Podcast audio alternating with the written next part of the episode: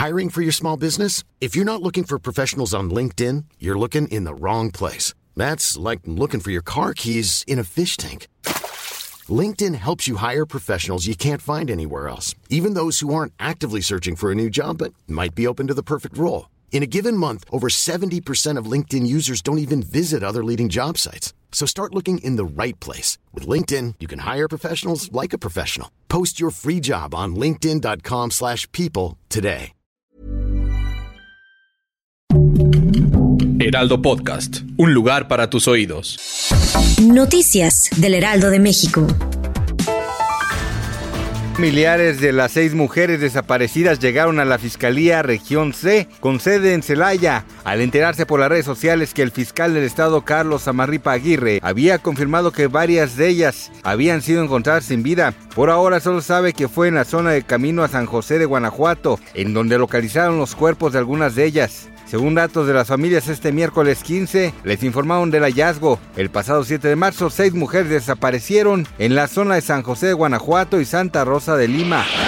Elementos de la Procuraduría General de Justicia del Estado de Hidalgo, de la Secretaría de Seguridad Pública Estatal y de la Guardia Nacional y del Ejército Mexicano detuvieron a 11 presuntos guachicoleros y aseguraron un túnel que era utilizado para trasladar hidrocarburo robado en los municipios de Tula y Tlaxcuapan. De acuerdo con el reporte de la Procuraduría, se realizó un cateo en una bodega que era utilizada para albergar combustible robado, donde fueron aprendidas 11 personas, además del aseguramiento de tres vehículos que transportaban el hidrocarburo, droga y dinero en efectivo.